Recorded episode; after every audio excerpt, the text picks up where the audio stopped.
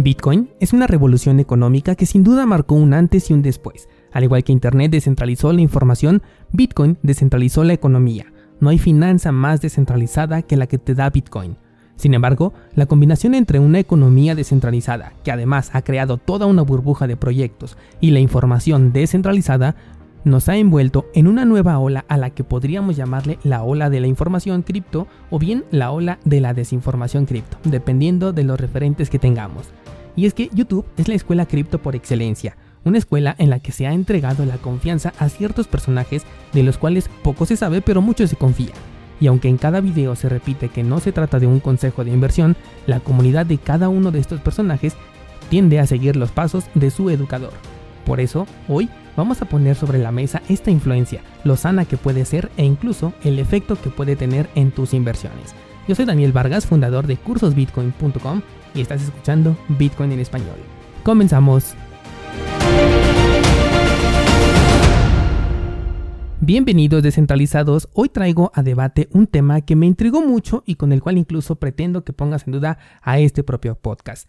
Me costó mucho trabajo desarrollar el tema porque no quiero dar mi opinión esta vez como normalmente acostumbro, sino lo que quiero es poner sobre la mesa un tema y que generemos el debate alrededor de él, porque tengo mucha curiosidad de saber de ustedes qué opinan al respecto.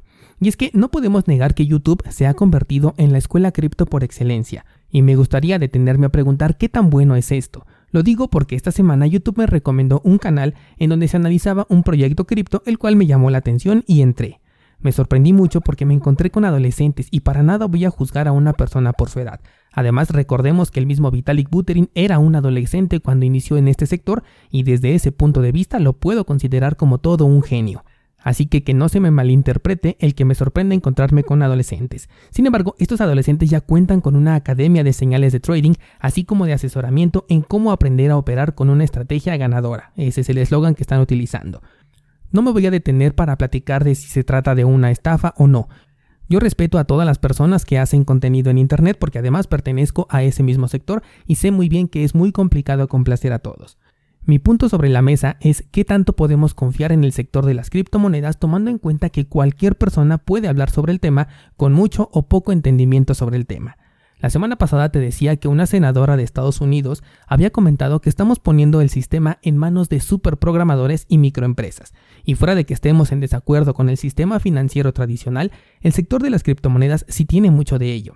Quizás hay algunos proyectos más maduros que realmente tienen una investigación detrás y un desarrollo desde cero, pero también tenemos en este sector a varios Justin Sons, personas que saben aprovechar la oportunidad pero que realmente no están ofreciendo algo de valor a cambio.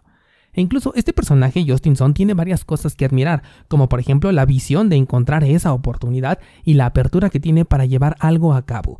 Así tenga que comenzar algo con un simple copiar y pegar de otro proyecto que no prosperó y después hacerle marketing para mantenerse vigente, eso no lo hace cualquier persona porque requiere cierto grado de dedicación. Pero si desde arriba está un proyecto que ofrece algo que ni siquiera entiende y luego se complementa con el video de un youtuber que compra la mercadotecnia que hizo este personaje y nos lo vende ahora en español, ¿qué clase de juicio tenemos aquellos que cuando entramos confiamos en ese youtuber y gracias a ello metemos nuestro dinero en dicho proyecto? Lo más curioso de todo esto es que dicho proyecto, que en principio fue un plagio, el propio CEO no comprendía, pero cuya mercadotecnia sí logró conquistar a un youtuber con una base de usuarios suficiente, sí prospera y entrega buenos resultados a los inversionistas, a aquellos que confiaron en este youtuber, que confió en la persona que no entendió lo que estaba ofreciendo, pero que sabía que la gente no quería entender, lo que quería simplemente era meter su dinero, invertir. No sé si me estoy dando a entender quizás o me estoy enredando mucho, pero estoy utilizando a Tron como ejemplo porque es un proyecto que se copió y pegó en un inicio de otro proyecto. Luego, por ejemplo, cuando Justin compró a Steemit, quiso hacerlo a su manera y equivocadamente creyó tener control sobre todo el proyecto, pero al ser descentralizado la comunidad le dio la espalda y terminó bifurcándose. Por eso es que digo que este señor Justinson no tenía idea de lo que estaba comprando y es fácil poner en YouTube análisis sobre Tron y encontrarse con un gran número de videos que hablan muy bien sobre este proyecto e incluso sobre este personaje y le hacen análisis técnico. Luego vas a la gráfica y el proyecto sí subió de precio y sí dio muchas ganancias y todos los involucrados entonces creen que lo hicieron de manera correcta, incluyendo al novato que dejó su decisión de inversión en el youtuber.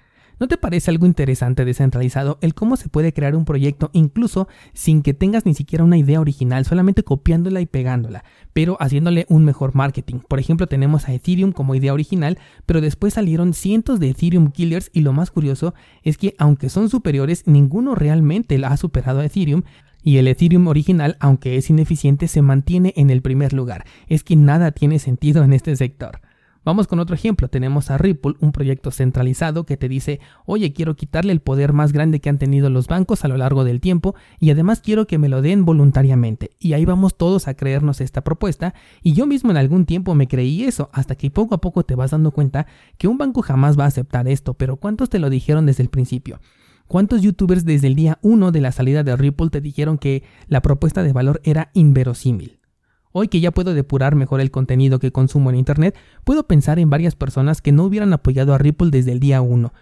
Pero cuando estaba en mis primeros pasos en este ecosistema cripto y YouTube era mi escuela principal, créeme que todos los personajes a los que yo en ese entonces seguía eran fieles creyentes de que los bancos realmente le iban a ceder ese control a Ripple, y por eso ellos habían metido una parte de su portafolio dentro de ese proyecto y seguramente muchas personas como yo confiamos en esta persona y metimos ahí dinero. Y como Internet es un lugar en donde todos podemos hacer escuchar nuestra voz, cualquier persona hoy en día puede decirte que cualquier cosa es una maravilla o que no sirve y estar completamente equivocado. Y yo no me descarto descentralizados, constantemente me cuestiono si los NFT realmente serán una aplicación tecnológica que cambiará la forma en la que interactuamos con las cosas, pero al entendimiento del mercado que tengo hoy en día no lo consigo entender o bien aceptar, y varios descentralizados me han compartido su opinión positiva al respecto de los NFTs y me encanta porque me ayuda a ampliar mi visión, pero todavía sigo sin poderlo entender y probablemente algunos de ustedes estén conmigo en esta postura de que los NFTs pueden ser vulnerados de una manera muy sencilla, del mismo modo que otras personas sí le tienen confianza. Lo que a mí siempre me ha gustado de la comunidad que hemos creado es que no se quedan ustedes con lo que digo, sino que siempre me dicen, oye Daniel, no estoy de acuerdo, o me dicen, Daniel, sé que siempre has dicho esto, pero a mí me parece lo contrario y por eso he tomado esta otra decisión. Y me alegra mucho saber que el contenido que les comparto cumple el objetivo de hacer que nos cuestionemos las cosas, de no dar todo por asentado y tener un criterio propio, porque no quiero convertirme en el youtuber desinformado que cayó en la mercadotecnia de Justinson y lleva esto a su comunidad. Por eso para mí lo más importante es la interacción que tengo con todos ustedes.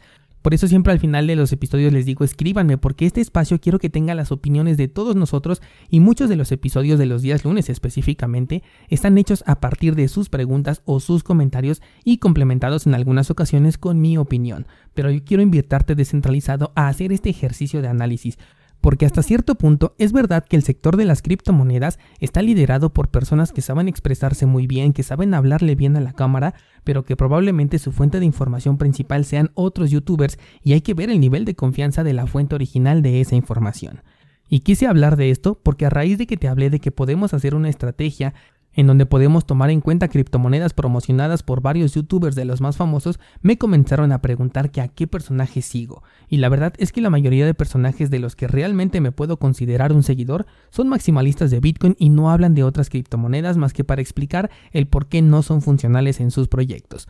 Pero cuando te hablé de la estrategia de YouTube es porque podemos aprovecharnos de esto y usarlo también a nuestro favor haciendo la correspondiente investigación y basta con empezar a buscar un proyecto popular en YouTube y ver cómo se habla positivamente de él. Personalmente te dije que yo iba a experimentar también con esta estrategia y es lo que he estado haciendo. Te dije incluso los nombres de algunos proyectos que considero que están de moda en este momento. Por ejemplo, Polkadot, Tita, Axis Infinity y Cardano.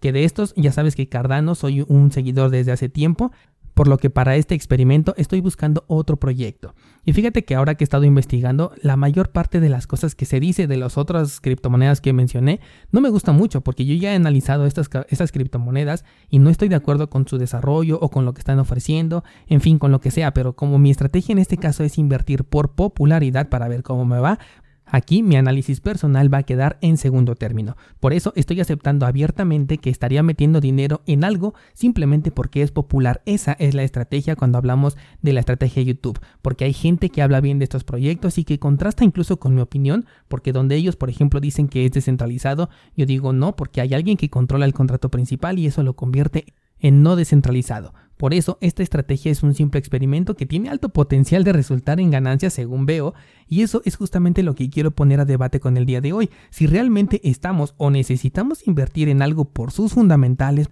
porque realmente está ofreciéndole algo al mercado, está solucionando algún problema, o simplemente vale con irse por lo popular aquellos proyectos de los que todos están hablando y que van a terminar subiendo simplemente porque las personas que están detrás de la creación de contenido pues incentivan a otras personas o las motivan para confiar en la propuesta de valor de este proyecto, entonces es como llega el dinero y el precio comienza a subir. Por supuesto no me quiero cerrar a esta oportunidad de aprovechar un evento que seguramente no va a durar para siempre, pero del cual sí nos podemos beneficiar bastante. Este tema te lo dejo en la mesa descentralizado, me encantará leer tus comentarios sobre lo que hoy platicamos. Cuéntame cómo es que ves a este sector, cómo ves a los líderes de opinión del sector cripto, las personas, los youtubers que tienen un mayor, eh, una mayor audiencia. Muchas veces estas personas tienen incluso más seguidores que los propios desarrolladores de los proyectos a los que le están haciendo promoción. Imagínate, ¿qué tan confiable crees que pueda ser el sector de las criptomonedas desde el punto de vista de las personas que están ayudando a los nuevos a que se integren a este mercado cripto. Tomando en cuenta que los videos de análisis cripto de personas que no tienen un perfil técnico tienen más visualizaciones que los videos del propio desarrollador que metió mano en el código y que sí puede explicar cómo funciona detalladamente su proyecto. Así que ya sabes que el enlace a mi Instagram lo encuentras en las notas de este programa para que vayas y me escribas qué es lo que piensas al respecto de este episodio. Y por allá continuamos con el debate.